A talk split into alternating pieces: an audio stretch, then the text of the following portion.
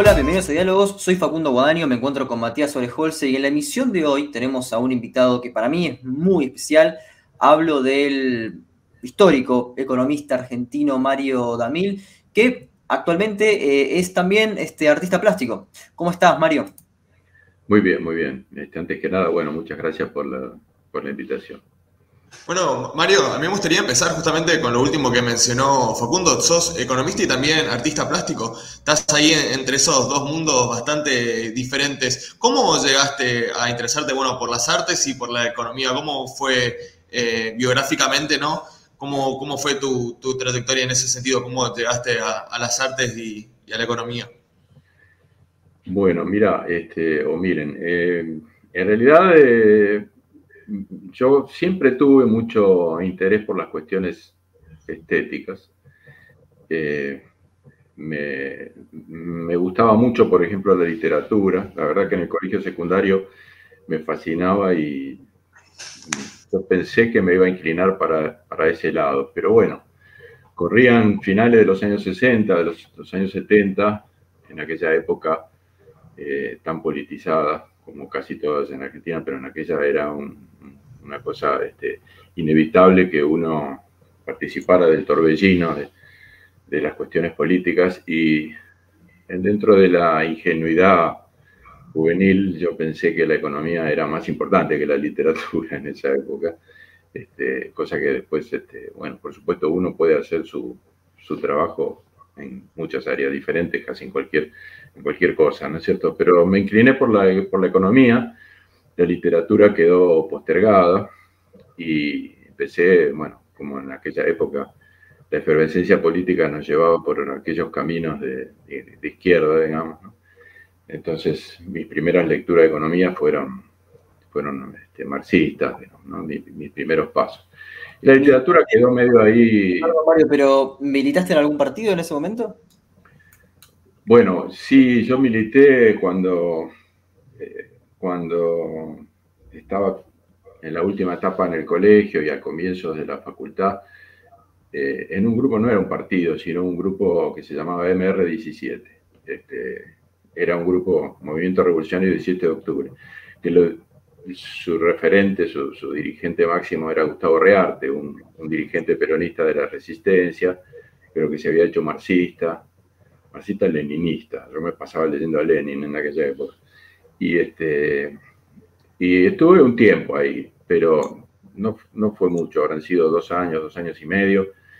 Y este. Y, este después eh, me, puse a estudiar con todo, ¿no? O sea, entré en la facultad y, bueno, trabajaba, estudiaba, etcétera. La literatura, como les decía, o sea, la parte estética, siempre estuvo de, todos modos presente, porque yo, todo lo que hice como economista, los textos que escribía, este, siempre presté mucho mucha atención a, la forma, ¿no? no solo al contenido, sino también a la forma, o sea, cómo se escribía, etcétera. Bueno, ahí, eso que dijiste me parece muy interesante. Ahí me gustaría también que, me comentes qué escritores, o sea, qué economistas eh, encontrabas gratos de leer, ¿no? Que, como, por ejemplo, no sé si, si te atraía el estilo de escritura de Marx o, si había otros economistas en los que vos encontrabas que había un valor literario. Ese es un, tema muy interesante y muy poco abordado. Sí, por cierto, Marx era un gran escritor. Y este, bueno, en América Latina hubo algunos eh, economistas, o en realidad, por ejemplo, te puedo nombrar a Hirschman, que no venía, no era economista, sino de, formación, pero que hizo grandes contribuciones a, la economía. Después, este, yo eh, estuve en Brasil una parte de mi, de mi formación. Yo eh, me fui a Brasil en la época de la dictadura ah, y pude, pude entrar en la Universidad de, de San Pablo a hacer posgrado. Y bueno, este, Brasil tiene también grandes economistas que, escriben muy bien, o, sociólogos, no sé, Fernando Enrique, que es el 7-1, que este, maestro, ¿no es cierto? Este, y, pero no es, no es lo más común. En general, eh, los escritos de economía son bastante áridos este, y, se hacen difíciles de leer con mucho placer. Uno puede tener placer por las ideas, placer por, los razonamientos, pero es difícil que desde el punto de vista estético no hay tanto, me parece. Eh, por supuesto que hay, hay otros, este, eh, otros, eh, no sé, por ejemplo, este señor que acaba de morir, me enteré hoy que murió Axel de que fue uno de los maestros en mi formación, ¿cierto? Un economista sueco, también muy buen, muy buen, muy buena pluma, digamos, ¿no? Este, un placer leerlo, pero son los, son los más raros. Hoy me enteré leyendo el diario que había muerto, me dio una gran pena porque lo admiraba mucho y habíamos, él había, venía, había venido algunas veces a Buenos Aires y tuvimos unos encuentros muy, muy fructíferos, pero además este, eh, es uno de los, de los pilares de mi formación, ¿cierto? En cuanto a la teoría, la teoría económica. Bueno, pero volviendo al hilo, este, yo les decía, la literatura me gustaba y yo muchas veces me senté a escribir y tengo algunas cosas escritas, así, relatos y cosas por el estilo, más allá de la economía. Pero después, cuando empecé a trabajar en serio en investigación en economía, se me hacía muy difícil porque yo me pasaba todo el día sentado en una silla, digamos, frente a este, papeles, números, después con computadora, qué sé yo, y la, actitud física frente a la literatura era la misma, digamos. Entonces los fines de semana, por ejemplo, me ponía, quería sentar a escribir algo de literatura y era la misma, este, la misma posición, qué sé yo, me parecía como que era una cosa, y, no, la verdad es que eh, no había tenido nunca mucho mucho contacto con la pintura, más que, bueno, qué sé yo, historia del arte en el colegio y cosas así, y ver pinturas por ahí, pero no, nunca había prestado demasiada atención. Eh, yendo a la pregunta tuya de, cómo empezó mi interés por eso, eh, en realidad fue bastante avanzada la, cosa, porque era finales de los años 90 y estuve un mes en Estados Unidos porque me invitaron a hacer un, una pasantía, pero por temas de economía. Estuve este, una semana en Washington, una semana en Nueva York, así que sé yo, hablando con gente y visitando instituciones. Y yo aproveché mm, los fines de semana y los momentos así que tenía libres para ir a ver pintura. Este, me pasé un día entero en la National Gallery en Washington y, después este, en Nueva York. Eso fue decisivo. Había una muestra en el Guggenheim de pintores surrealistas y era una muestra espectacular. Y la verdad que me dio vuelta la cabeza. Yo este, me quedé tan fascinado de las cosas que había ahí. Había pinturas de los de Ali, de Magritte, qué sé yo, los grandes surrealistas y otros que yo no, no conocía. Pinturas fantásticas. Y me impactaron tanto que yo dije, uy, yo cuando vuelva a Buenos Aires me pongo a pintar. Y muy poco después de eso, este, yo estando en Buenos Aires, vi una nota que, salía, que había salido en La Nación, era un reportaje a Guillermo Rux, gran maestro, eh, pintor argentino, que también murió hace poco. Eh, la nota era muy interesante, pero además había una reproducción de dos pinturas también de tono surrealista, de de Rux que me, parecieron fantásticas. Y un recuadrito al pie de la página, en el suplemento cultural de la Nación, decía que estaba abierta la inscripción para el taller de Guillermo Rux. Chum, me tiré de cabeza. y este, tenía toda una escuela y un, taller que funcionaba, tenía un programa de cuatro años, pero yo me pasé como diez ahí porque, en fin, este, no te, nadie te echaba, digamos. Y entonces entré al taller de Guillermo Rux y, ahí hice como mi, mi formación básica, ¿no? Desde, debo haber entrado en el 99 o en el 2000, por ahí.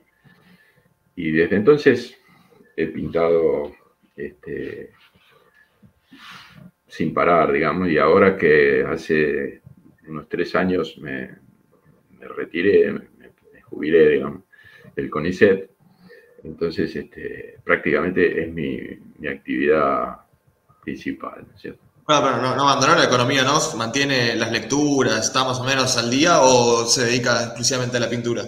No, eh, mira, leo las noticias, pero hace mucho que no me pongo a. O sea, nosotros, eh, ahí en el. ustedes saben que yo trabajé como investigador, trabajé todo el tiempo en el CEDES, desde que volví de Brasil a la Argentina con, con Frenkel. Trabajamos juntos y alguna otra gente en algunos periodos, Fanelli, Rosenbuls, el, este, Roxana Mauricio, que no era del sede, pero trabajaba con nosotros, Oscar Cetrángulo, o sea, era un trabajo, siempre fue un trabajo en equipo. Y este y yo he seguido, eh, digamos, un poco siguiendo la, eh, el espíritu que, que, establecía Roberto. En el, Roberto es un tipo intelectualmente fantástico, Roberto Frenkel, que fue, porque yo estudié mucho antes de empezar a trabajar con él, pero aprendí a hacer investigación y, y aprendí a entender bien qué es la macroeconomía con Frenkel. Y él siempre estaba como leyendo lo que, lo que estaba en la frontera. Siempre, siempre pensó que si bien este, desde este lejano pueblo del sur, nosotros teníamos que estar este, al tanto de lo que se discutía en la frontera del conocimiento económico y discutir con, el, con las teorías, bueno, con, el pensamiento actual.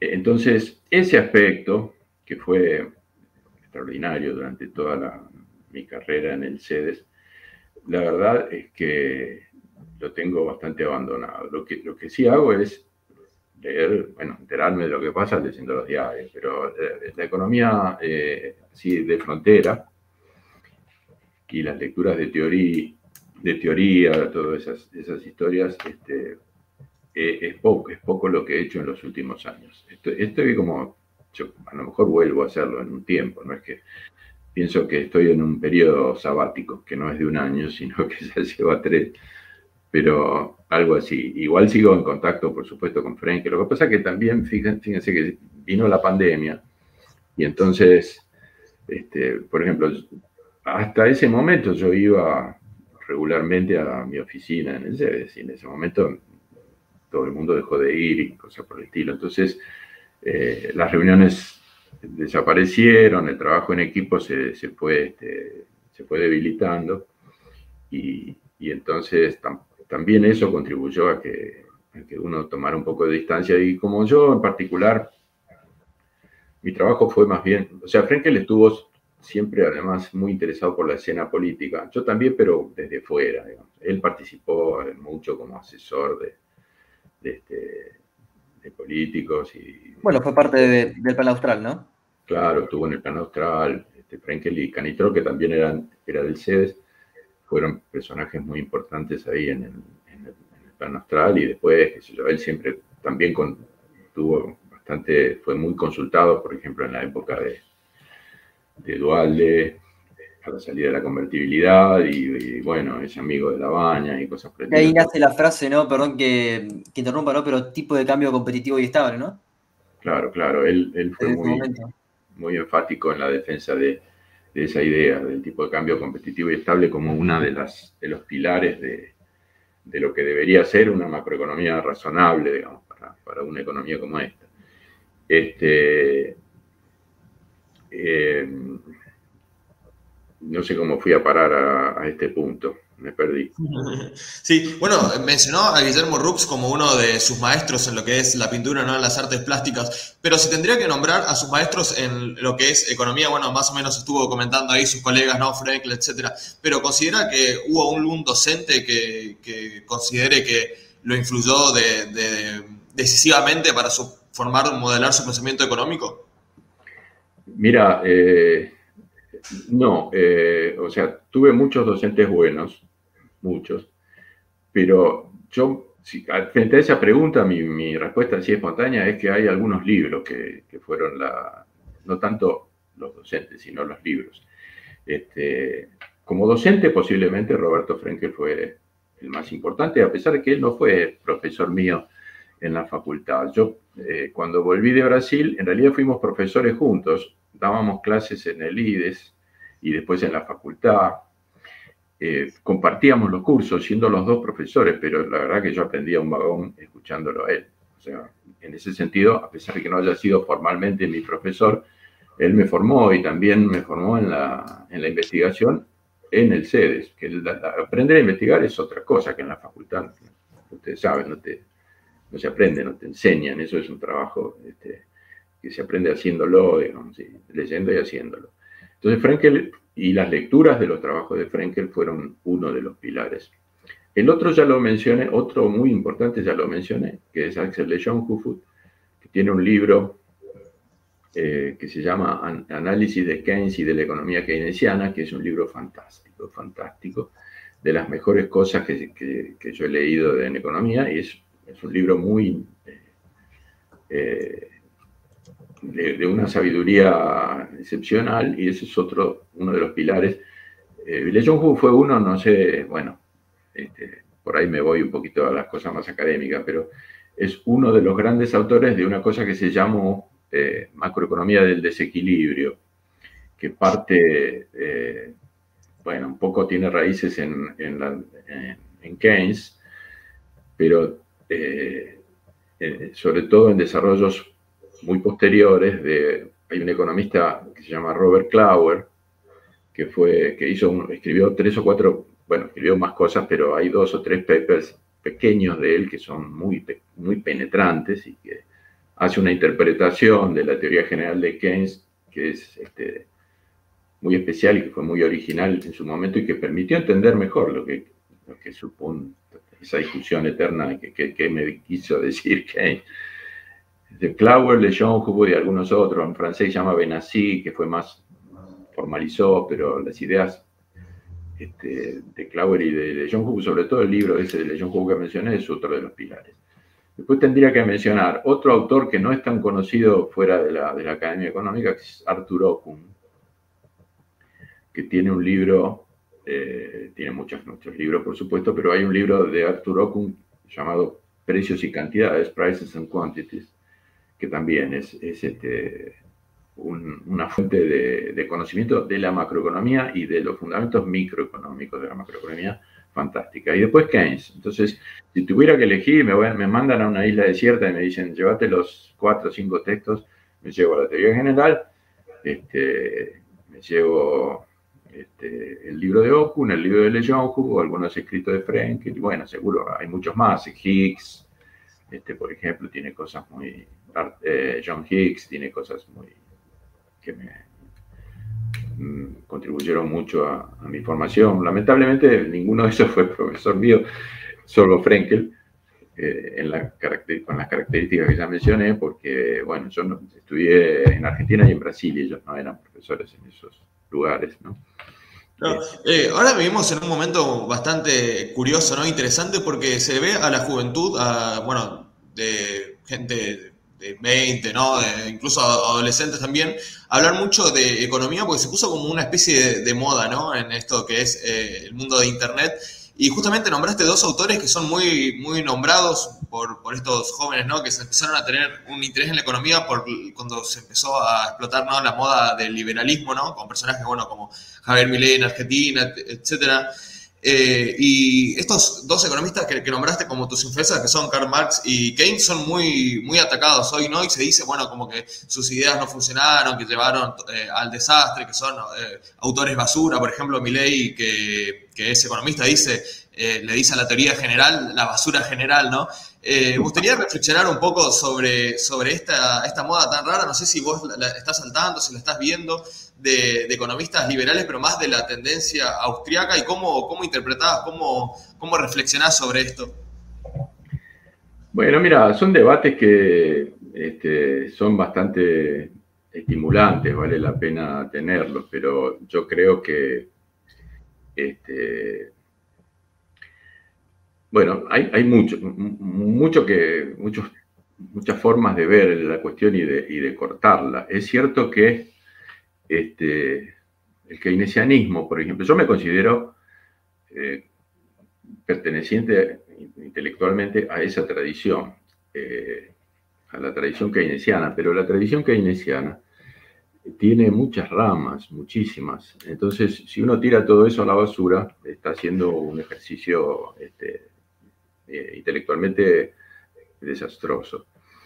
Eh, por ejemplo, para decirte cosas que me vienen de golpe a la mente, John Robinson, que es una, eh, bueno, era, ¿cierto?, una de las grandes economistas del llamado post-keynesianismo, que tuvo origen en Inglaterra, algunos nombres como John Robinson, eh, Caldor, Pacinetti, que era italiano, pero también es Rafa, más o menos de la misma, de la misma orientación, se llaman post-keynesianos. Este, John Robinson llamaba a los keynesianos, sobre todo a los keynesianos este, norteamericanos, keynesianos bastardos, bastard Keynesians, lo cual era una forma de, despreciativa de referirse, a pesar de que ella era keynesiana, pero era de otra. Eh, y de John Lo mismo pasa con los marxistas, ¿no es cierto? ¿Eh? Que lo mismo pasa con los marxistas. Sí, o sea, claro, son familias de, concepciones que uno tiene que ser un poquito, si vos sos un intelectual, pero bueno, mi ley está en la escena política, él no está haciendo una, no está haciendo una cosa académica, sino tendría que ser un poquito más delicado.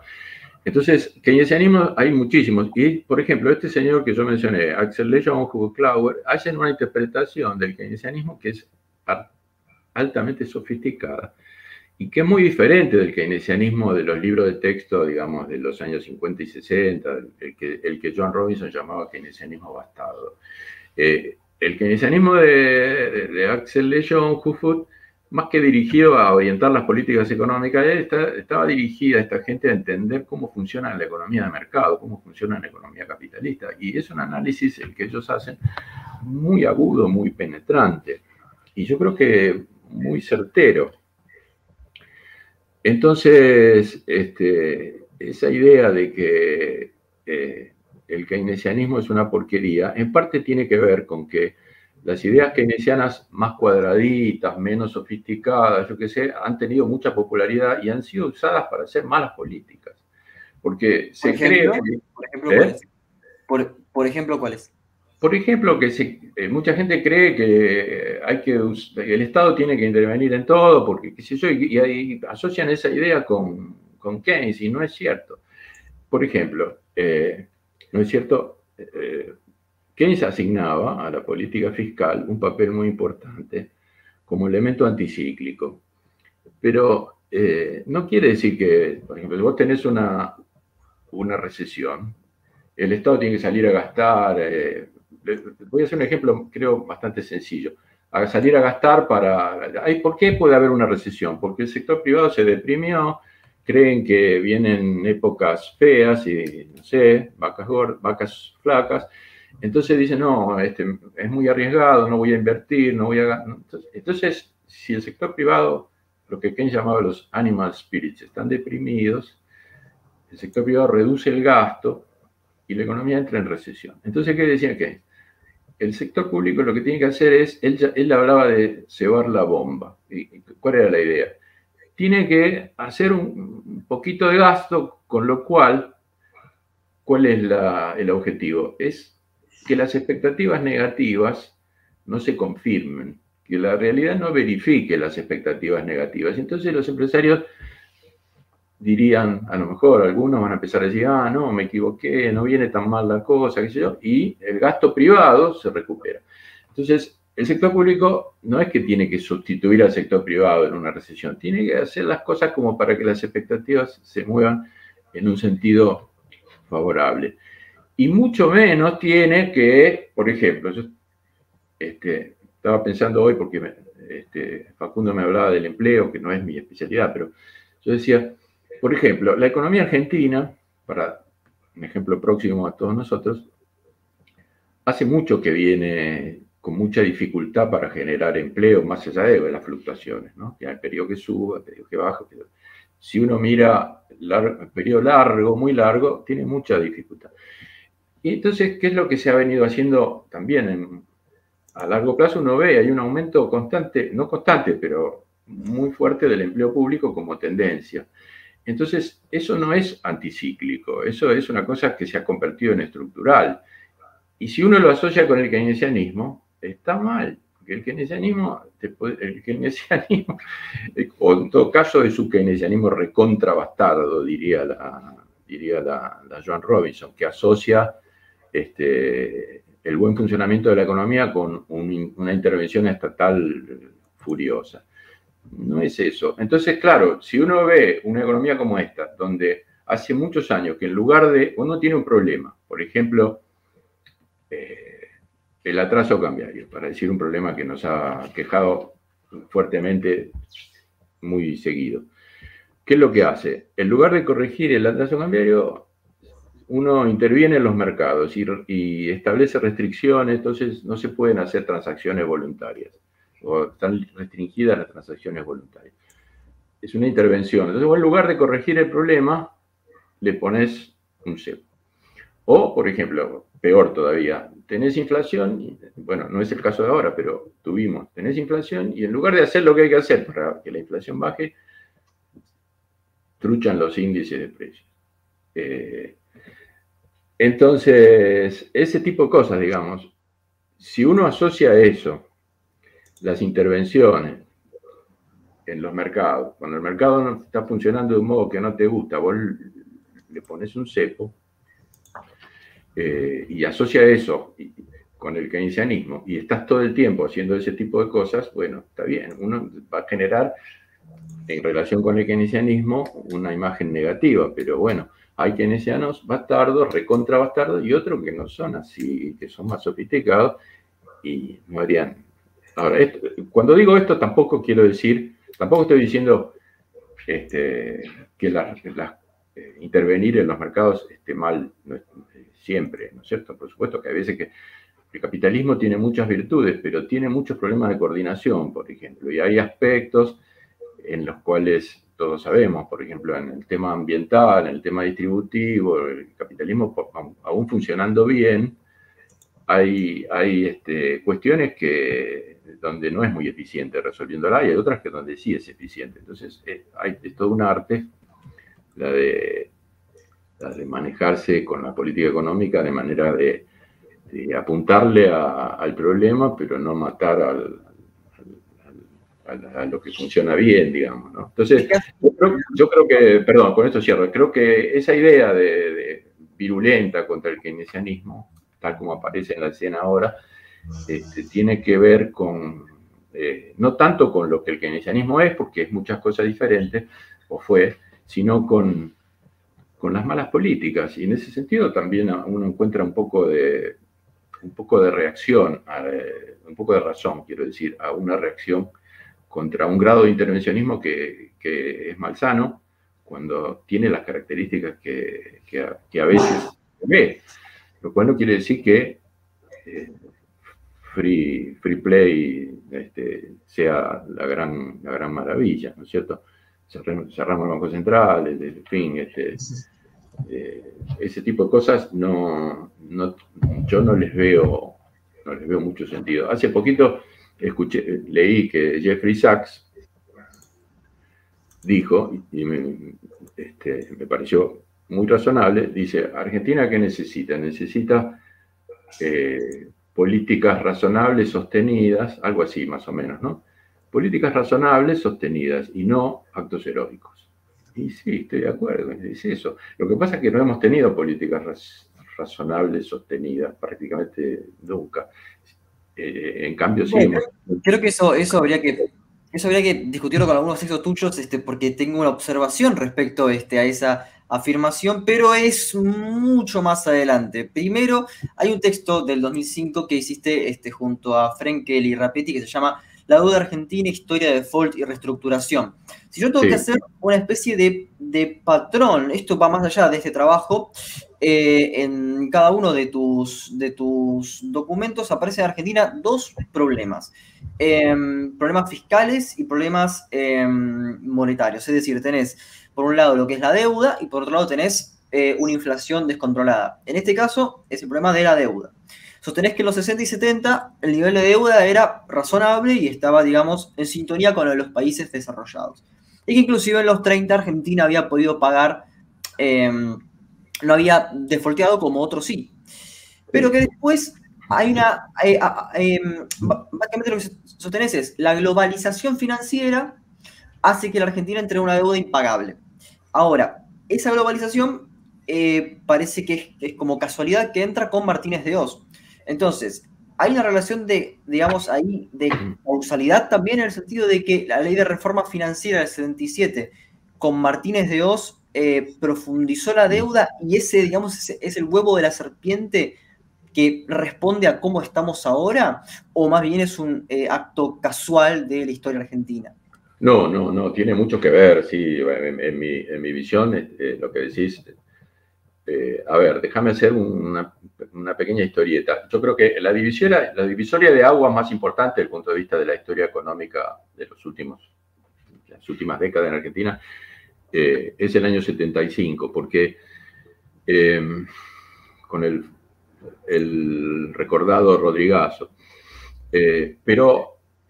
eh, los, los, dos años claves son el 75 y antes el 73, por lo siguiente Em, el 73 en el plano internacional y el 75 en el plano, en el plano local.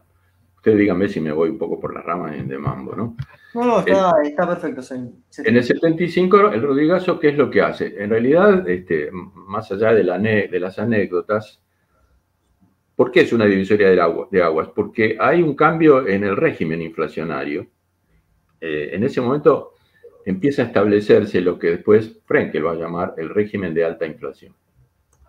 Eh, la, o sea, la característica quizás central del, cambio de régimen es la aparición de una cosa que antes no estaba así en la, misma magnitud, que es lo que, los economistas llamamos inercia inflacionaria, que, tiene que ver con los mecanismos de indexación, etc.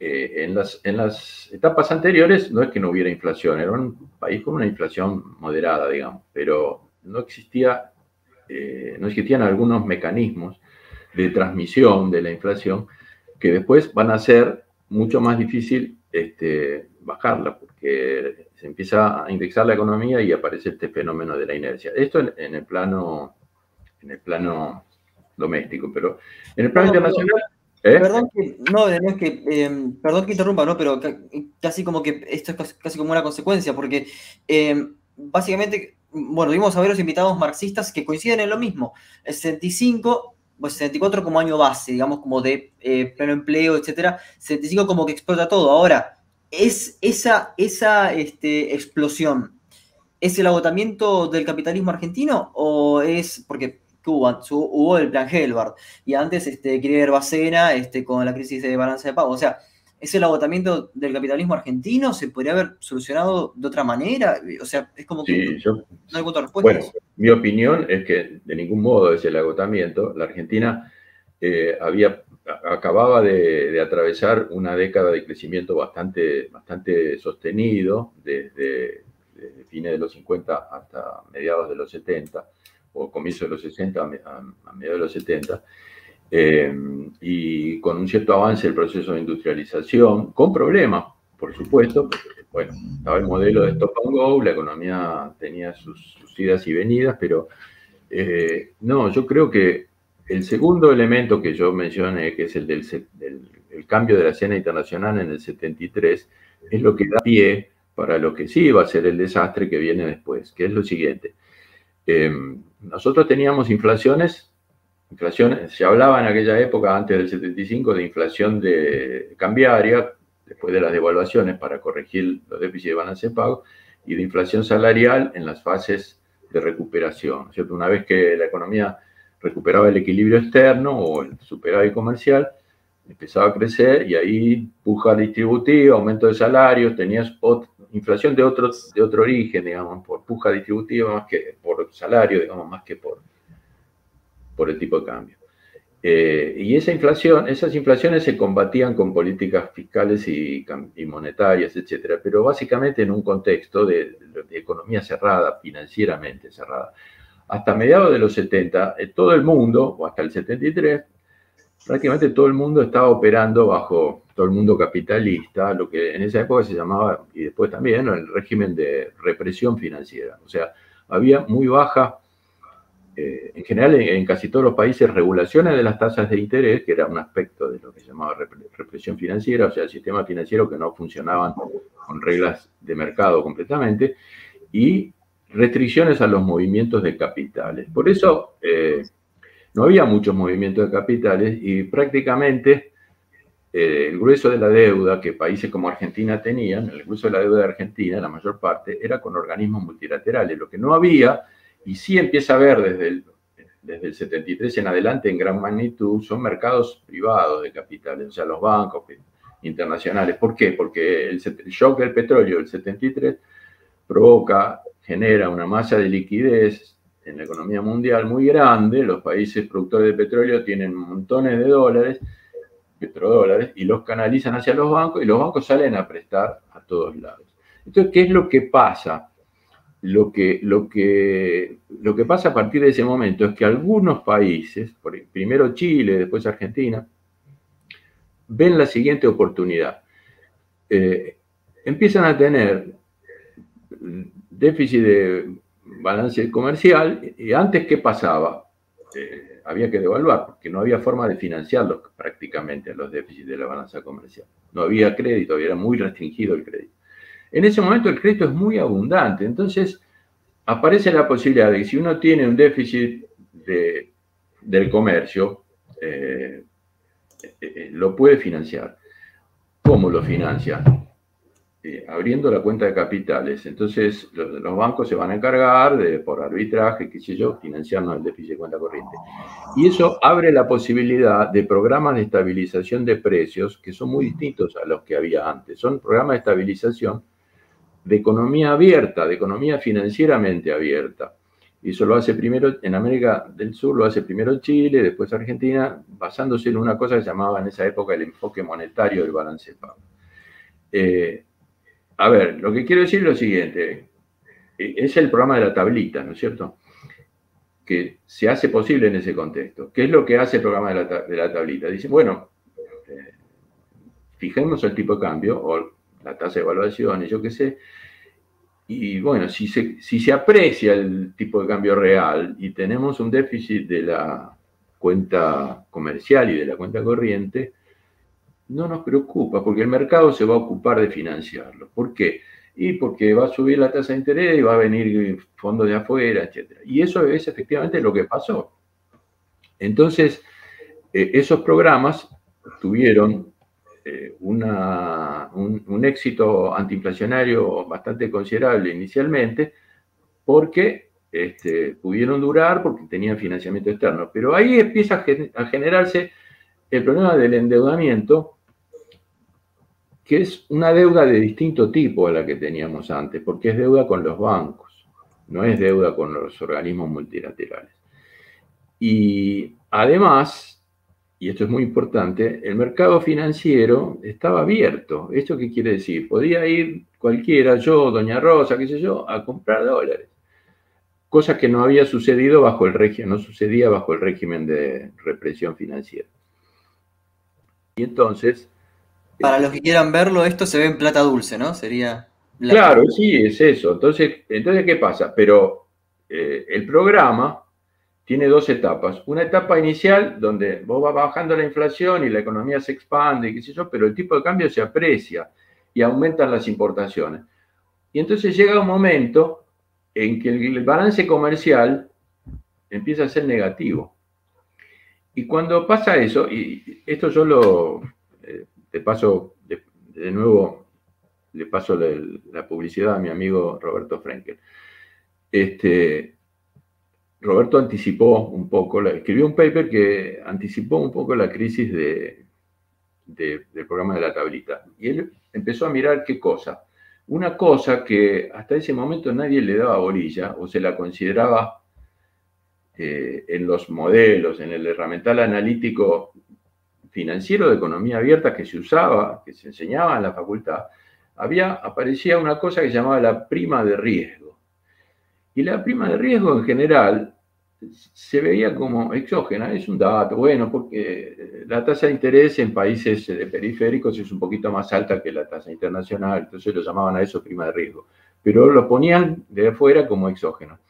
Entonces, el que introduce la idea de la endogeneidad de la prima de riesgo, por lo menos la primera vez que yo lo vi fue en los papers de Roberto. Entonces él dice, esa prima de riesgo eh, no es exógena, depende de las condiciones de la economía. Entonces, si la gente ve que eh, el, tipo, el tipo de cambio se está apreciando y tenés un déficit comercial cada vez más grande y que vas a empezar a tener déficit en la cuenta corriente, qué sé yo, algunos empiezan a decir, capaz que esto no se sostiene, qué sé yo, mejor compremos unos dolarcillos por las dudas, qué sé yo, y bueno, y empieza a darse vuelta la...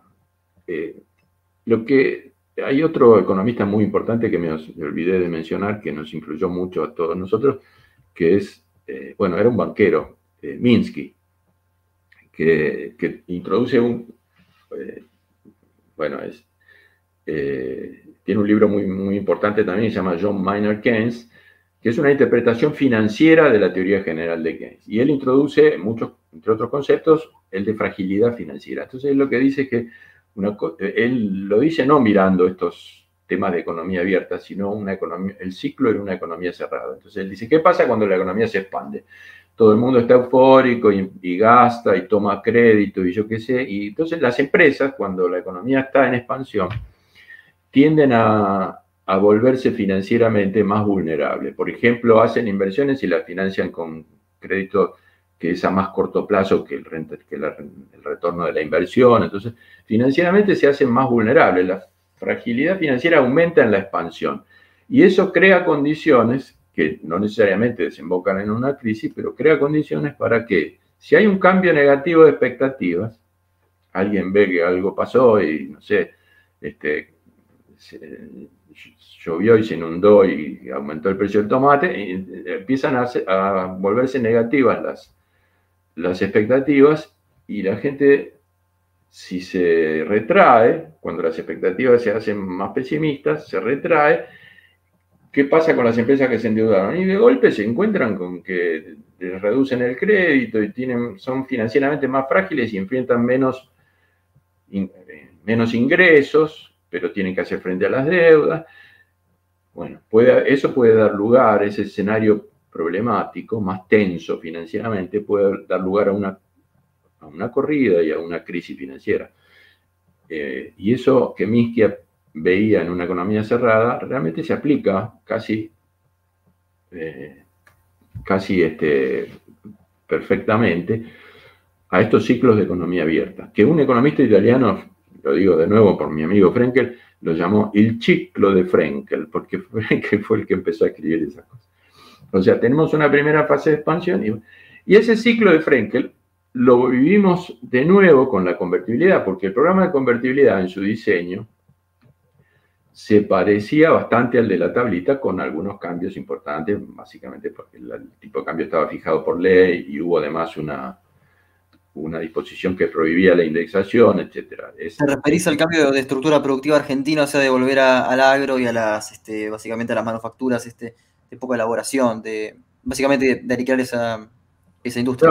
pero yo, eh, digamos, eh, eso pasó, lo que, lo que decís pasó, tanto en el periodo, tanto el periodo de Martínez Dios, que fue más cortito, el de la tablita, como en la convertibilidad, hubo, pero yo no creo que eso, eso me parece que no era, por lo menos en la convertibilidad, no era un objetivo, sino que es un resultado, pero yo me estaba refiriendo más bien al diseño monetario financiero del, programa que te genera apreciación cambiaria y entonces lo que produce la desindustrialización y, todo ese despelote es la apreciación cambiaria, que yo siempre la vi, eh, bueno, Vos empezaste hablando del tipo de cambio alto y estable. Sí, el tipo es que el tipo de cambio bajo es veneno para la, para la economía real desde mi, desde mi punto de vista, ¿no es cierto?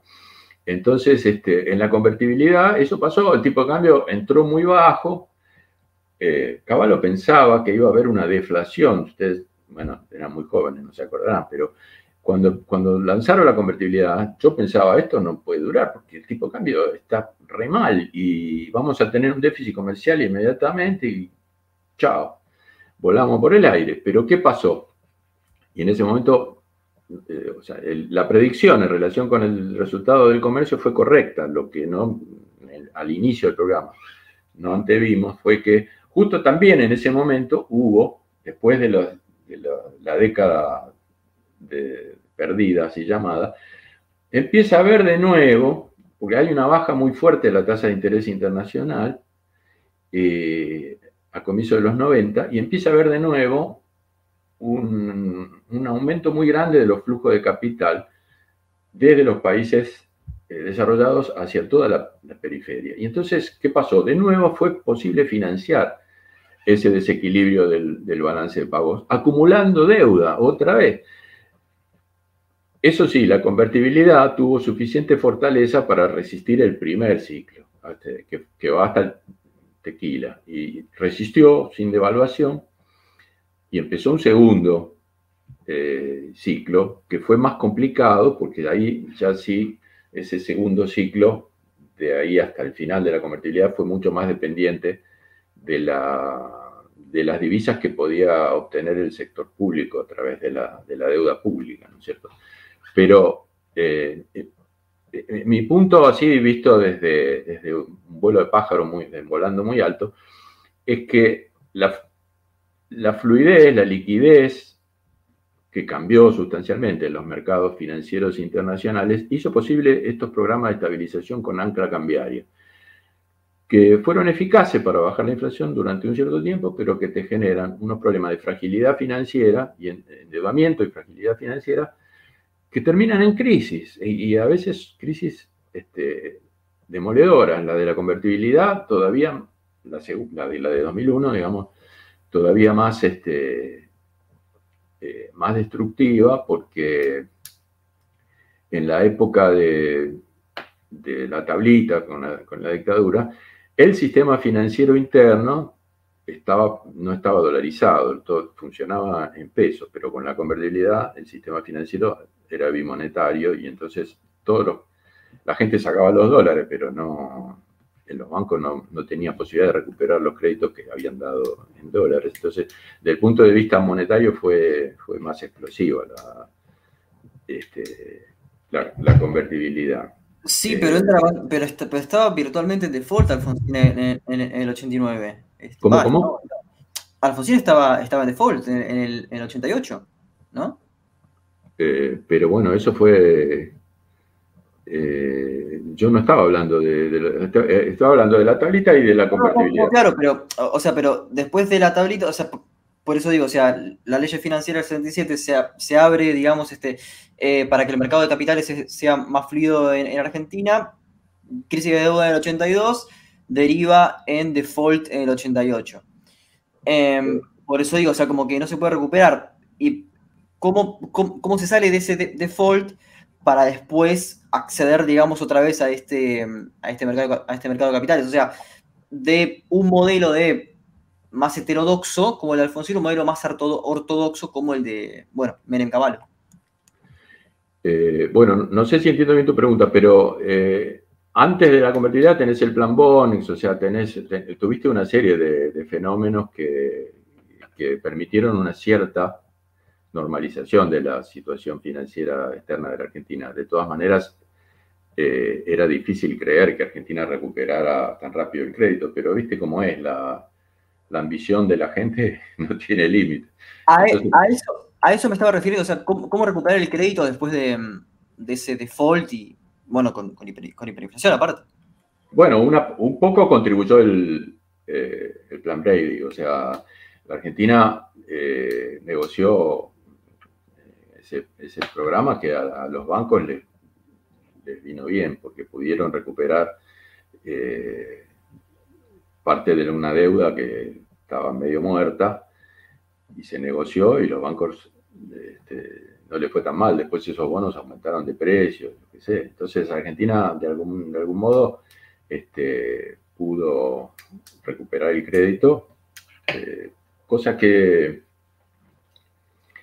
bueno, además tuvo cierto apoyo de, de los organismos multilaterales. El, problema de, la, década de, la década de los 80 con Alfonsín, etcétera, yo viste de un esquema heterodoxo, pero eh, en realidad, este, por ejemplo, el Austral es un programa heterodoxo, no sé, porque tenía, eh, la gente que lo hizo, eh, sabía todo lo que había que saber.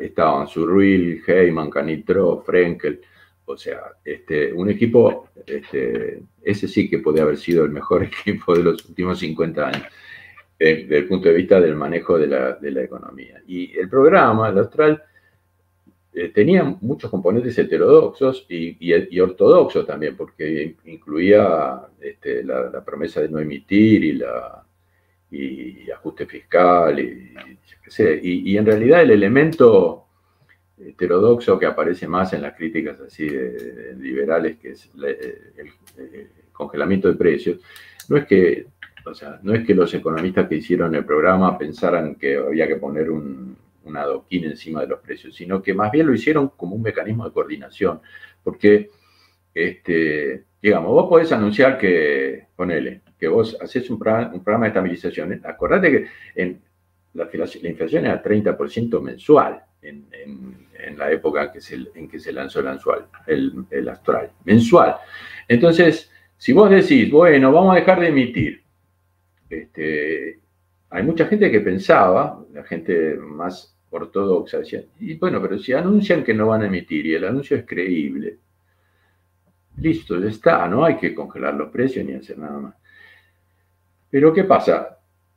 Eh, yo, ponele que le crea al gobierno que no va a emitir, pero yo tengo que, tengo que adivinar lo que va a hacer mi vecino también, al que yo le compro insumos, yo qué sé. Entonces, no es solo creerle al Banco Central que no va a emitir, sino que uno tiene una compleja escena en la cabeza y tiene que anticipar, bueno, ¿qué van a hacer los sindicatos? ¿Qué van a hacer mis proveedores?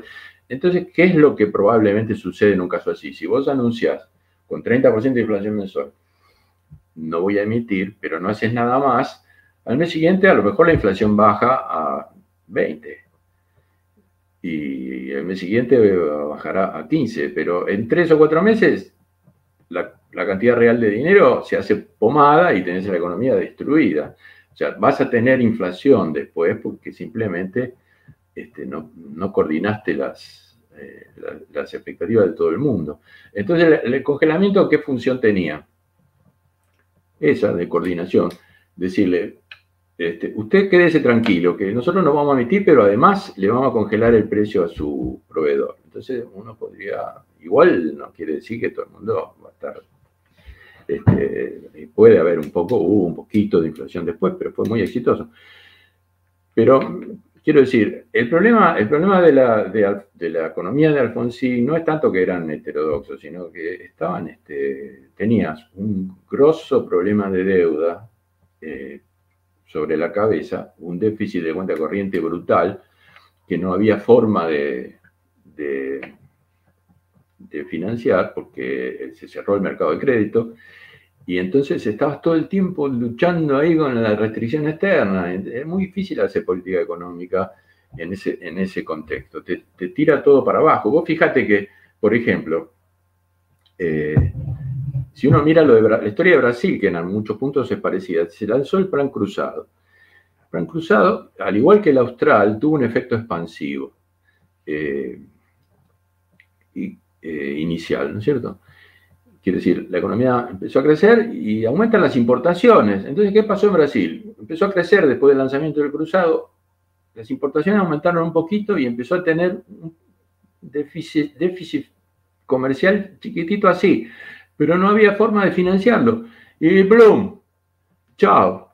Eso te ponía en riesgo el programa. Es justamente lo que no, lo, contrario de lo que pasaba eh, con la tablita o con el plan de convertibilidad, que tenía mucha abundancia de crédito internacional. Si vos en los 80 generabas un déficit de cuenta corriente, estaba frito porque no había forma de, financiarlo. Todas las restricciones para la política económica. Decir que fue un eh, problema de economía política entonces. Eran muy fuertes. O sea, que decir que es un problema de, eh, básicamente, de economía política, de actores en pugna. Eh, bueno, pero con el grosso actor que es el resto del mundo, que no te financia cualquier cosa. O sea, este, eh, por supuesto que después se mezclan otras cosas, ¿viste? Porque, no sé, querer trasladar la capital y yo qué sé, también hubo temas de, manejo este, que pueden ser, pueden ser este, objeto de... No, fue el mejor, digamos, el manejo de no tanto de la política económica, sino del contexto. Pero eh, es muy difícil hacer política económica con una restricción externa tan fuerte como la que había. la que había en esa época. Y bueno, eso se alivió a comienzos de los, de los 90 por lo que dije, un poco por el plan Bonex y otro poco porque empezó a entrar, entraba dinero, crédito, capitales a todos lados. Porque, eh, eh, quiero decir, eh, en Argentina se empezó a decir, están entrando capitales porque privatizamos a comienzos de los 90, porque estamos haciendo las reformas pero a Brasil entraban cualquier cantidad de guita y no habían privatizado, no habían hecho ninguna reforma. O sea, entraban a todos lados porque estaban los bancos repletos de, liquidez, y la tasa de interés eran, bajaron y querían, buscaban oportunidades prestándole al medio planeta.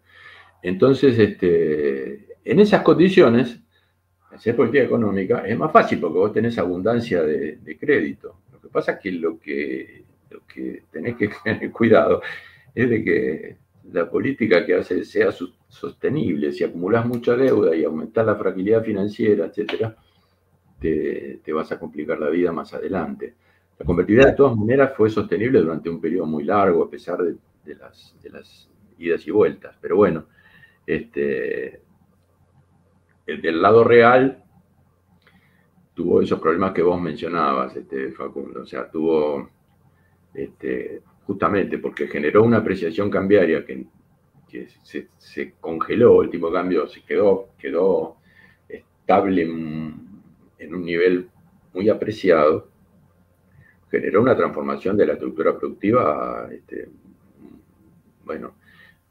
Eh, pero, pero, pero tus trabajos, en tus trabajos sostenés algo que es básicamente lo contrario de lo que dijo Caballo en este programa. Eh, que él dijo, no, no, la verdad que hubo déficit, Em, en, los, en, los 90, al menos en mi gestión, dijo. O sea, estamos hablando del 91 al 96, por ahí. Em, eso, bueno, vos mostrás lo contrario, que básicamente que el déficit fiscal fue uno de los graves problemas en los 90.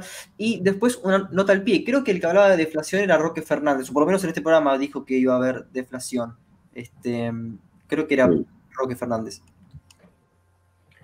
No, este, a ver, yo te aclaro que hubo problemas fiscales en los, en los 90, pero al contrario, eh, eh, yo tengo un paper que escribimos con Luciana Juvenal y Roberto Frenkel que se llama las, eh, las cuentas públicas y la crisis de la convertibilidad, donde hicimos un análisis muy minucioso de eso. Y la conclusión, en realidad, la conclusión que sacamos en ese trabajo, pero que se refiere más a la segunda mitad de los de los 90, o sea, la etapa donde ya empiezan a generarse los mecanismos que llevan a la crisis, es que eh, el mecanismo de la crisis no era esencialmente fiscal y que uno puede tener crisis que no sean de origen fiscal, porque, digamos, del lado de la ortodoxia se tiende a ver que lo fiscal es la, madre de Dorrego, ¿no es cierto? La, de las crisis siempre tienen origen fiscal.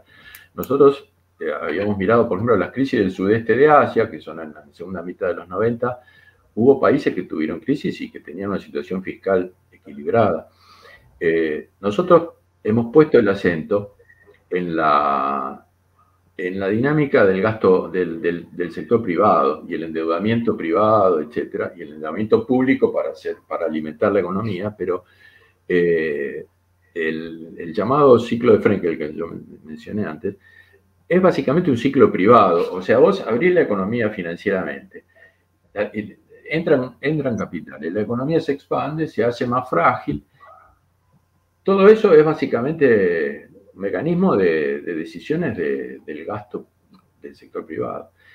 Y después también es el sector privado el que cuando las expectativas se hacen negativas, dice, bueno, vamos a protegernos, vamos a cubrir nuestras posiciones comprando dólares, qué sé yo, y Trump, tenés la, la contracción. No es que no haya habido déficit fiscal, pero no fue de la, no fue de, la, de una magnitud como para, a, mi juicio. Hubo un aumento del déficit fiscal, pero no fue, este, em, y además fue básicamente generado por aumento de la, de la carga de intereses, debido a que justamente como la economía perdía dinero. igual, acá estoy mostrando el gráfico, ¿no? Este, que es, es, el este paper, ¿no? El, al, cual, al, cual te referiste con, con Frenkel. Este, acá tenemos el déficit fiscal en, en los 90, ¿no? Bueno, básicamente da este eh, negativo. O sea, em, sí. Eh, no, no alcanzo a leer, discúlpame, ¿no? Pero no veo que, no me acuerdo de este gráfico. O sea, el déficit, hubo déficit fiscal, sí, todo el tiempo. Lo que yo, lo que yo te, digo es que este, el aumento del déficit es insuficiente para explicar lo que, lo que pasó, lo que pasó con la crisis, que además es explicado en gran medida por factores financieros, por el aumento de las tasas de interés, este, que tienen que ver con la fragilidad financiera que, que te mencionaba y con el hecho de que el sector público se endeudó para mantener el dinamismo de la economía cuando el sector privado estaba, estaba más bien en una actitud reticente en la segunda mitad de los, de los 90, ¿no? una actitud crecientemente reticente. Entonces, eh, problemas fiscales sí hay, y sobre todo hay algunos amigos nuestros como Cetrangulo que me, me, discutía diciendo que no, que yo subestimaba el tema fiscal y yo qué sé, y por ahí tiene razón, porque él miraba mucho las provincias y decía que las provincias, bueno, estaban... Este, pero no fue mi impresión cuando estudié, porque incluso eh, hay un aumento del déficit a comienzo de los, en el periodo de, Caballo que vos decías recién, al comienzo de la convertibilidad, eh, que en realidad no es déficit, sino que, o sea, una parte del aumento del déficit, eso es lo que mostramos en ese trabajo con Luciana Juvenal, es que hay mucho que es reconocimiento de deuda pública que se había gestado en periodos anteriores, porque antes de la convertibilidad tuviste dos hiperinflaciones y en ese periodo se armó un despelote terrible y hubo muchas, este, hubo generación de deuda que no estaba formalizada, no estaba, no estaba formalizada en los papeles y eso se regularizó eh, moratorias también, ¿no? También unas, unas, unas moratorias este, jubilatorias este, también considerables. También, sí, o sea, una parte de lo que aparece en las cuentas fiscales a comienzo de la convertibilidad no es desequilibrio fiscal eh, asociado al, programa, sino más bien a un aspecto que es positivo, que es la regularización de deudas que se habían generado en, periodos anteriores. Entonces eso no puede, este, no puede generarte, eh, no, es un factor de crisis. Pero hay otros temas que por ahí están ocultos, que, que, son pesados, digamos, que, por ejemplo, vos tuviste una acumulación de deuda importante, pero tenés, mucha de esa deuda es en, en dólares, ¿no es cierto? De, deuda externa denominada en dólares.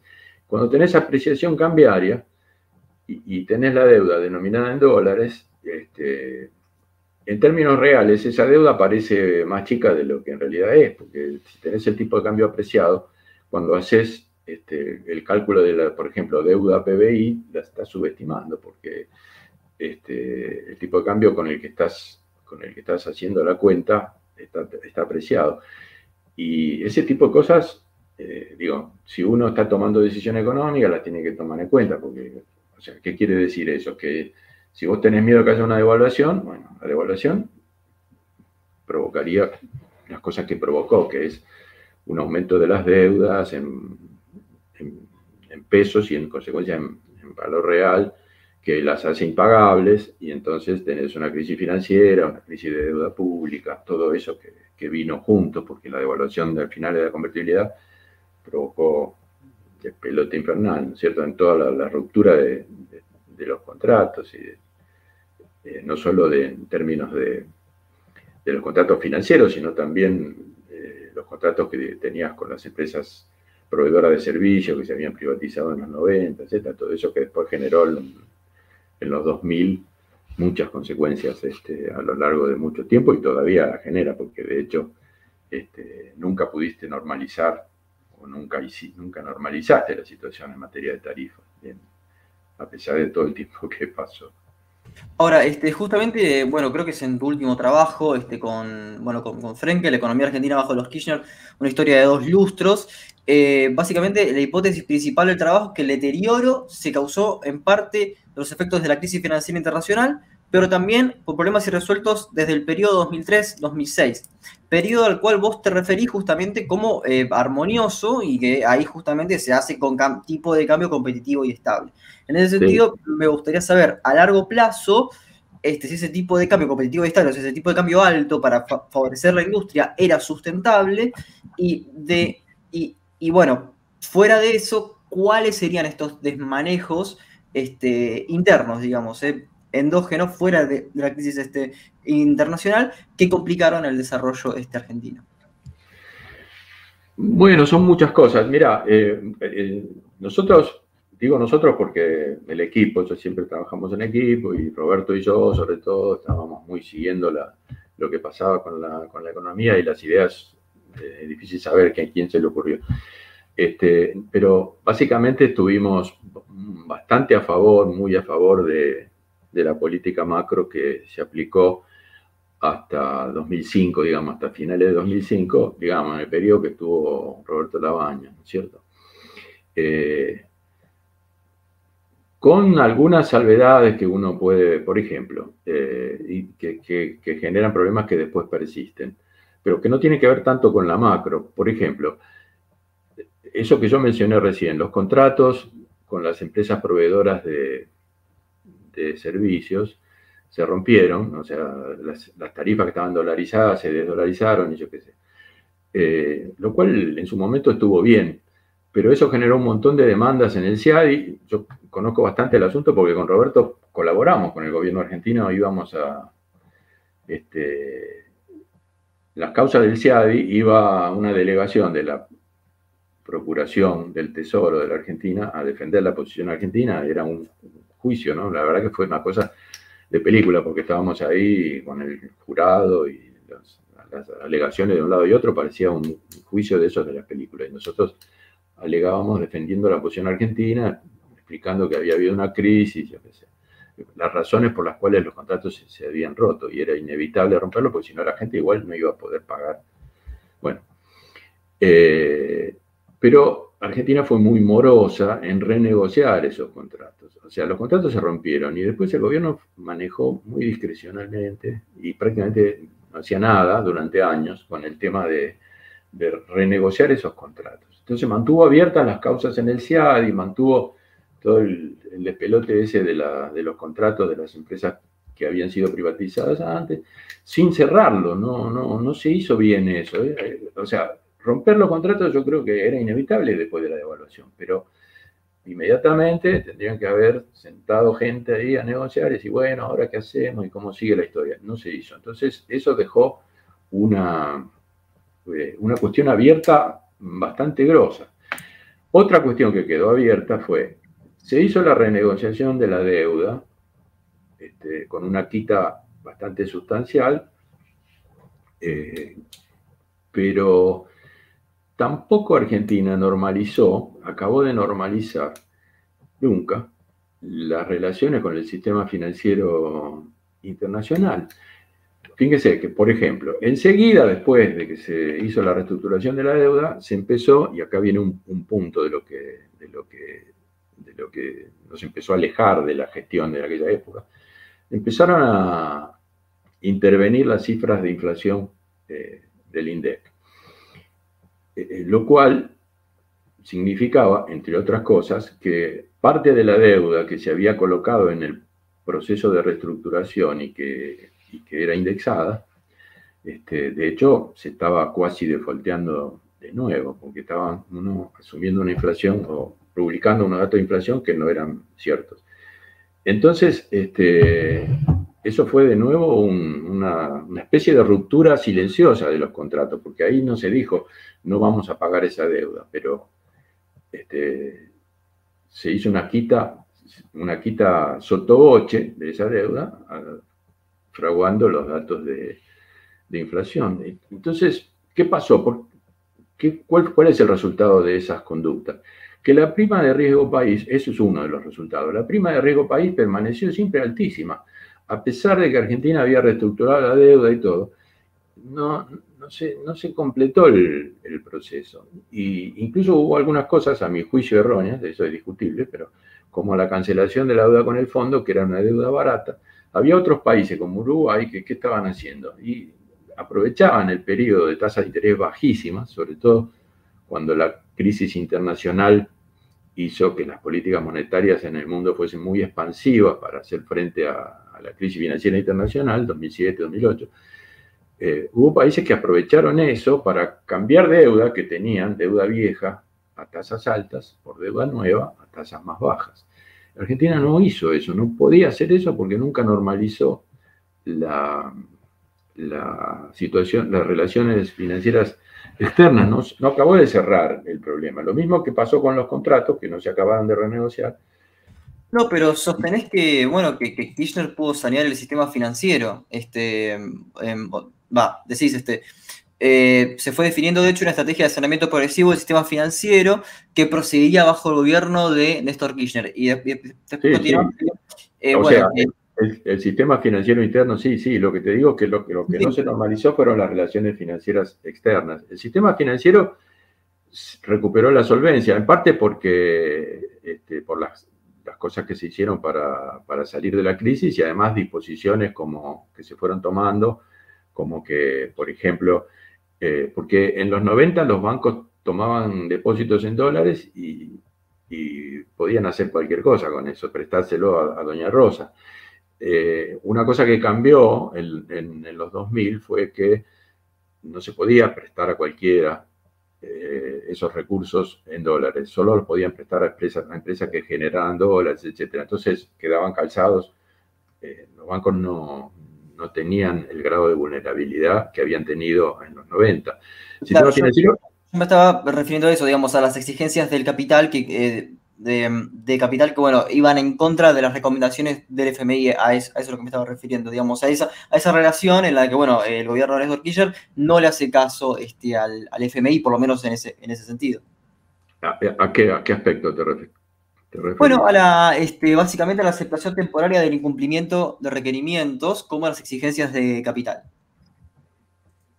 Bueno, sí, puede ser factores así, de, pero eh, no, no, no, sé, no, no me parece que eso haya, eso haya sido muy, muy decisivo. Yo, este, digamos, volviendo a tu pregunta de, de las cosas que no se hicieron bien, eh, mi impresión es que hasta 2005, hasta que se fue la baña, el manejo de la política macro había sido bastante coherente. Eh, y después de eso, la impresión que uno tiene es que eh, la economía quedó en manos de gente menos competente. O sea, eh, mi impresión, digo, de charla de café podríamos decir, es que Néstor Kirchner sobreestimó sus conocimientos de... Él había sido gobernador y estaba acostumbrado a manejar la caja de, una provincia y yo qué sé, pero eso es muy distinto de manejar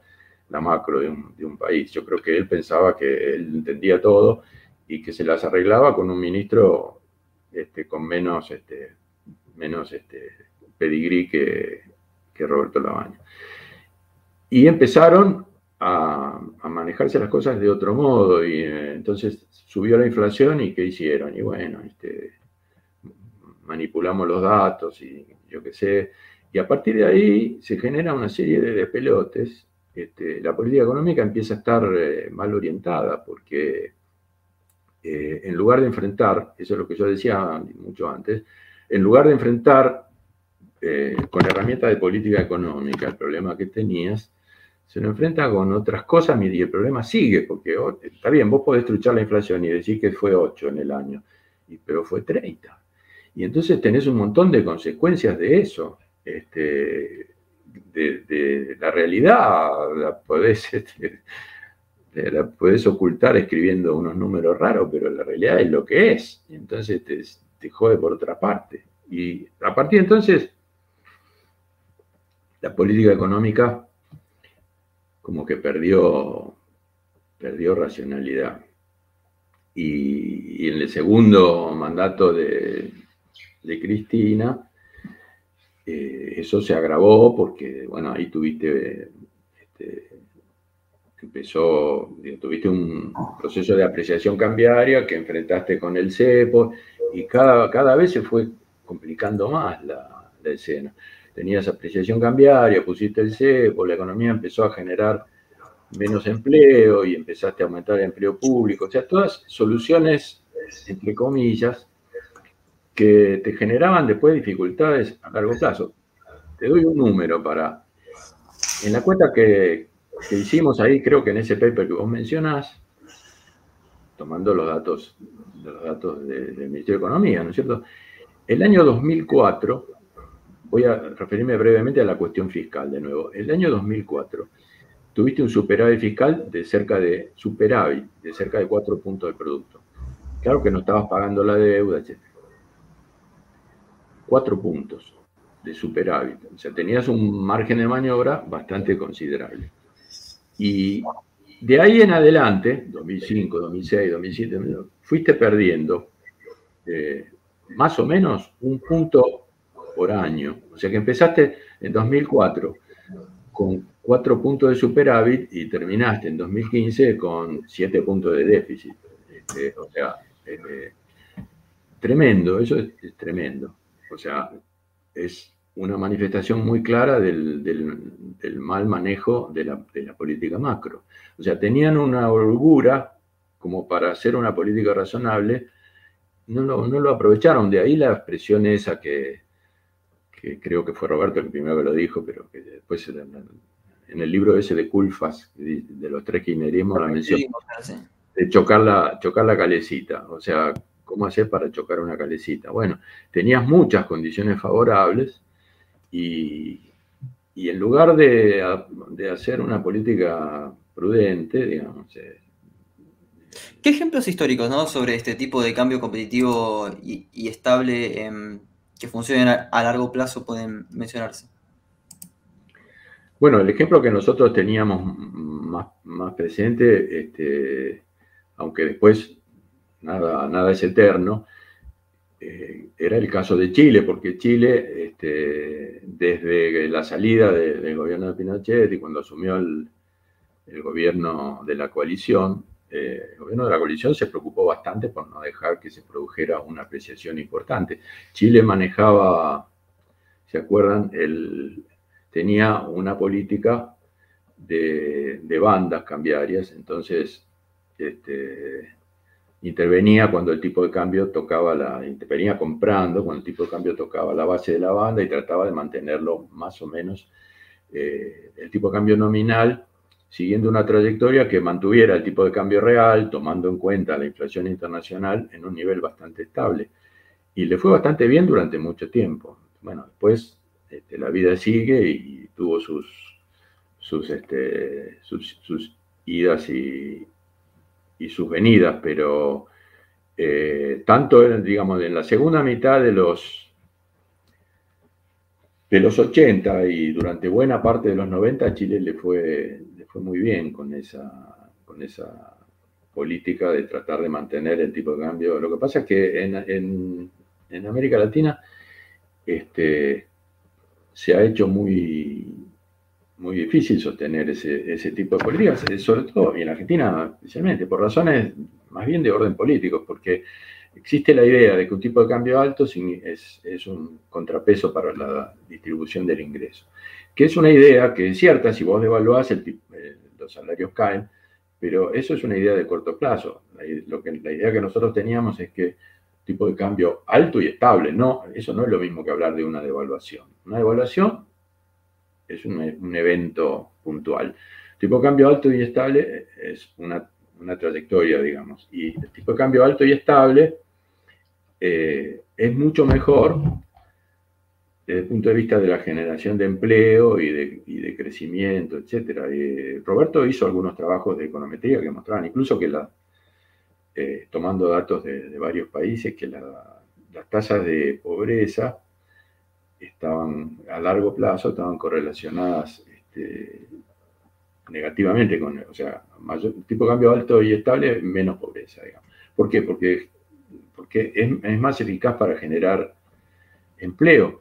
Y, bueno, eso también en, el periodo de, de Néstor Kirchner, el tipo de cambios estuvo bastante alto y la generación de empleo fue espectacular, no solo por eso, sino porque la economía estaba saliendo de, de la crisis y, había mucha capacidad productiva ociosa y entonces era fácil la creación de empleo y además este, los precios internacionales estaban muy altos, entonces también eso dinamizaba el gasto, etcétera. Pero el tipo de cambio tuvo, yo creo, un papel, un papel importante y en parte también asociado a este tema de, de la truchada de la inflación, la, política de tipo de cambio alto que, era, digamos, yo creo que era sostenida por, por la baña y la gente que estaba con él, se fue abandonando de a poco y, este, se fue la balanza inclinando a esa idea de que,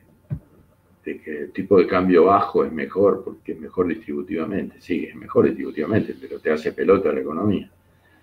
Este, entonces, a la larga, es peor distributivamente. Eh, a, mí, me quedan dos preguntas ya para, para, ir cerrando. Bueno, vos mencionás que fue muy exitoso este, o bueno, que fue eh, exitoso el proceso por el cual este, las, las cuasimonedas se terminan como absorbiendo, como que se terminan yendo del mercado, que fue exitoso. Me gustaría que comentes un poco sobre ese proceso, este, que creo que conoces de primera mano, diría. Este, y segundo, mencionás que las FJP fueron un fracaso, pero que la estatización también lo fue, porque eso le dio caja al gobierno para hacer política discrecional. Así que me gustaría ir por esos dos, dos lados.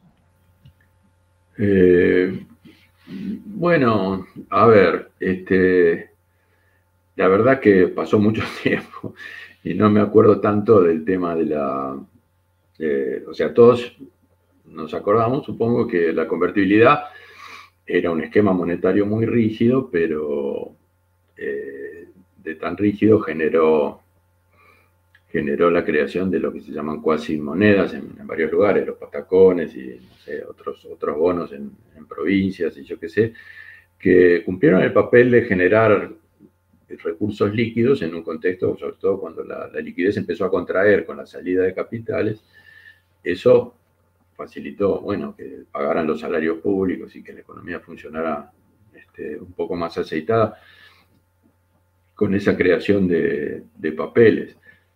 Eh, el gobierno, después de la crisis, eh, eh, naturalmente quería producir una, de nuevo, reunificar monetariamente la, economía y, fue absorbiendo esos, esos recursos.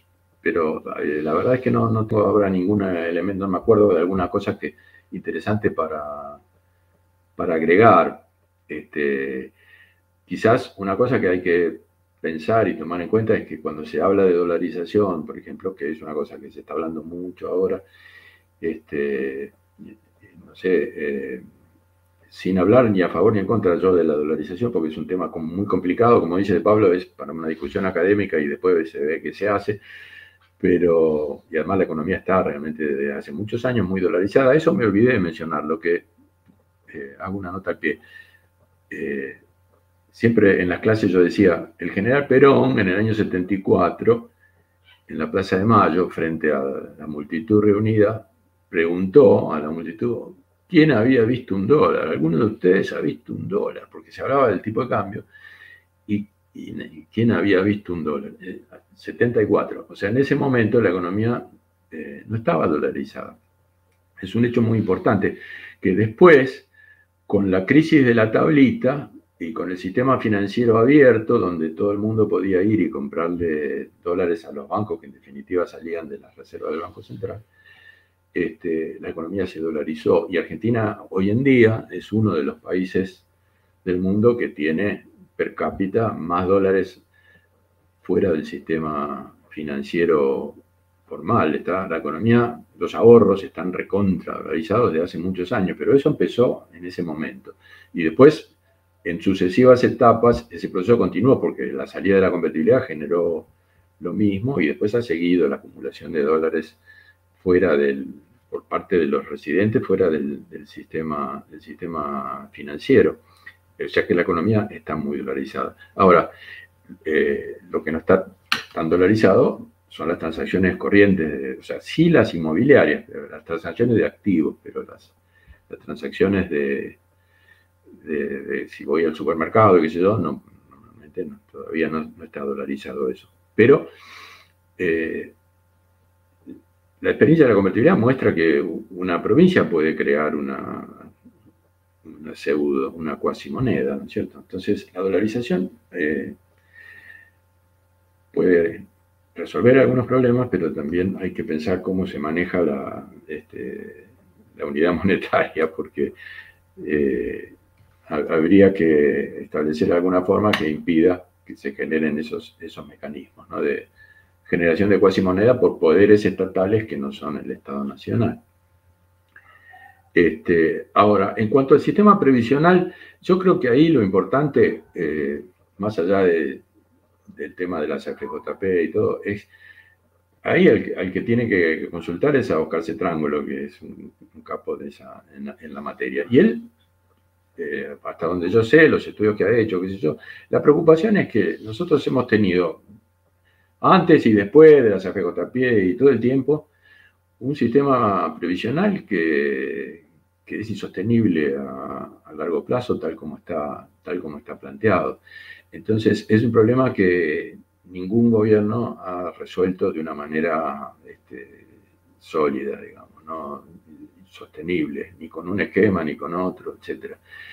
Y, el problema ha tendido a agravarse por, por, muchas razones, algunas que son comunes a todo el planeta Tierra, porque cada vez hay menos aportantes por, por, este, por beneficiario en los sistemas jubilatorios de todo el mundo, por el, de casi todo el mundo, por el envejecimiento de la población. Pero en la Argentina eso se suma a las sucesivas moratorias, que gente que no aportó este, recibe beneficios, etcétera, etcétera. Que eso puede justificarse o no, puede estar justificado que se le den beneficios, pero el tema es, como siempre, cómo se financia eso, ¿no? Y, y eso es el problema que tanto del sistema previsional como en otros, eh, otros este, aspectos. creo que no hay acuerdo en la literatura este, especializada. Creo que, creo que no hay acuerdo sobre este sistema. Eh, ¿Sobre cómo financiar el, sistema? No, no, si digamos, si, un régimen de, capitalización es mejor que un sistema de reparto, ¿no? Creo que no, creo que no hay. No, este, lo que pasa es que eso, está bien, yo lo que te digo es que ni cuando tuvimos el sistema de capitalización ni el de reparto, este, teníamos un horizonte eh, sostenible. Entonces, vos podés tener un sistema u otro, pero tenés que, que hacer los cálculos actuariales y pensar a, largo plazo y cómo eso se financia y cómo se va a financiar. Y nosotros no hacemos nunca eso. Tenemos el sistema y vamos empujando. Los brasileños tienen una expresión que es empujar con la barriga. Vamos empujando el sistema previsional con la barriga y bueno, y le sacamos a este y le damos a este otro y, y subindexamos a unos para darle a los otros y le damos un bono a los que cobran la mínima y los otros que se embromen y qué sé yo, empujando con la barriga, pero el sistema como está no, no es sostenible. Entonces, este, eh, yo creo que el problema básico es, es ese, pero en los trabajos nuestros eh, puede que hayamos hecho alguna referencia a algunos aspectos mirando más que nada mirando el tema desde el lado fiscal, pero no del lado del previsional estrictamente, porque no, nos hemos dedicado, yo, en particular, a estudiar el sistema previsional en, detalle. Ahí hay que mirar muchas variables demográficas, cosas así. Yo, en realidad, eso no, qué sé yo, tasas de, mortalidad, de natalidad, tasa de crecimiento de la población, cosas que no, que bueno, eso hacen los actuarios y hacen muchos economistas también que hacen bien ese trabajo. Yo no, no, me, he concentrado en eso, pero hemos mirado un poco los, los efectos los efectos fiscales. Ciertamente Argentina ha tenido mucha inestabilidad, como en, como en casi todos los planos, ¿no? Este, todo el tiempo tenemos nuevas disposiciones, el sistema va cambiando porque un día hay una moratoria, al día siguiente se toma una medida, o sea, eh, las reglas eh, no, duran. Entonces, este, eso, más allá de los efectos que pueda tener sobre el sistema previsional, también forma parte de, un problema que tenemos de, la habilidad de las, de las, reglas, que hace que sea muy, muy incierto el futuro. Y eso nos pasa con el sistema previsional y con tantas otras cosas, con las tarifas. Entonces, este, es muy difícil, eh, eh, muy difícil anticipar lo que va a pasar, no solo porque uno ya no sabe cuál va a ser el precio del tomate el mes que viene, que es lo que, lo que más uno ve en los diarios, pero cuáles van a ser las reglas, las reglas del juego, eso es lo que no sabemos. Y pasan los años y pasan los gobiernos y, Argentina no, consigue este, de establecer un, un conjunto de reglas de juego más o menos estable. Yo eh, creo que les conté, ahora estoy, además de que me dedico a la pintura, bueno, casi todo mi tiempo, también estoy viviendo en Colombia mucho, mucho tiempo, que no es un país maravilloso, pero este, eh, yo la paso muy bien ahí, pero acá también, digamos. Pero lo que quiero decir es que, curiosamente, Colombia, que es un país que era mucho más atrasado que Argentina hace muchos años, ahora está más o menos a la par o en algunas cosas por delante. ¿Y, qué es lo que pasa ahí? Hasta, por hasta donde yo veo, tiene mucha más estabilidad en las reglas y en las políticas.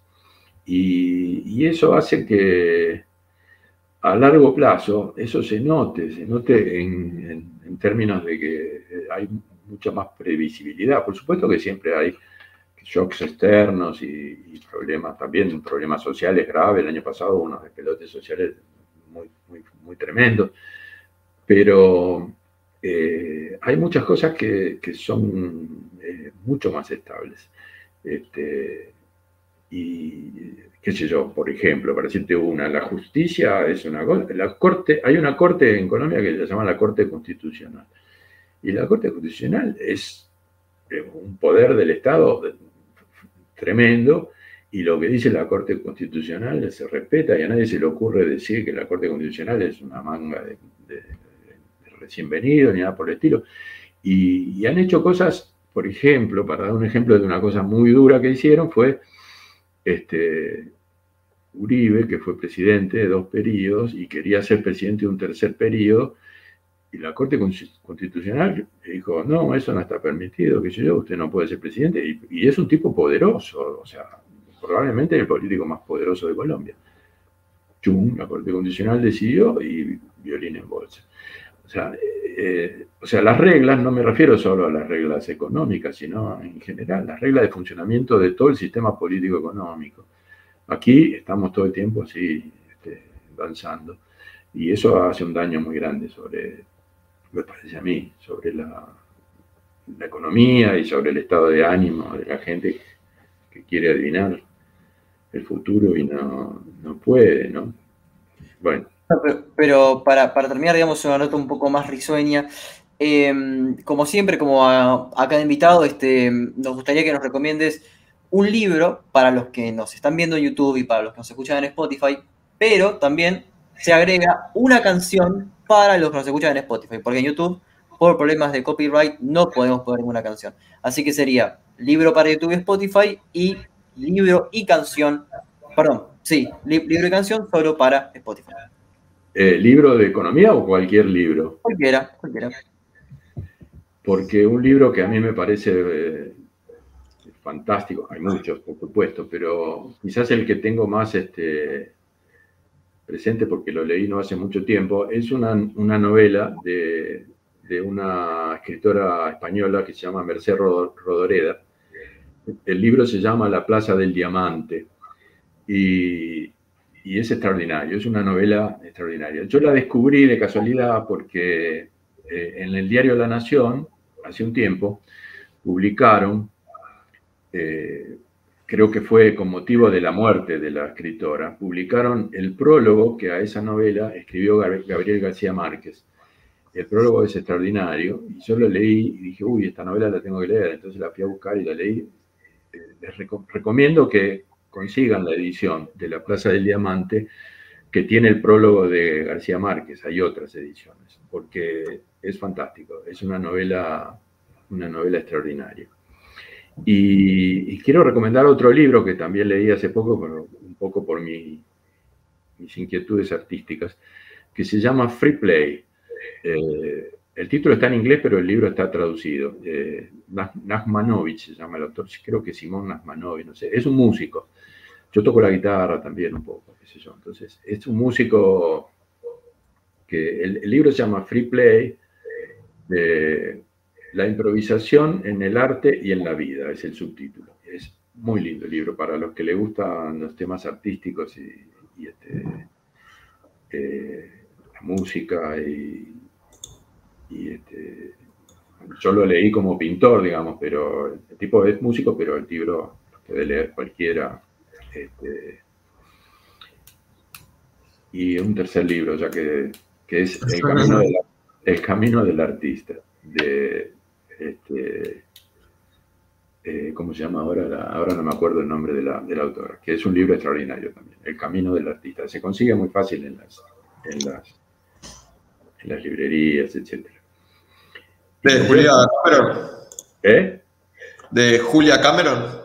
Sí, ese, ese, Julia Cameron, sí. A mí me pareció un libro fantástico y me sirvió mucho eh, en mi trayectoria como, como aficionado a la pintura, digamos, ¿no? Y canciones, uff. Una canción solamente. Una, sí, sí, sí, sí, sí, porque si no sería un. O un artista, que, que te gusten todas las canciones, puede ser también.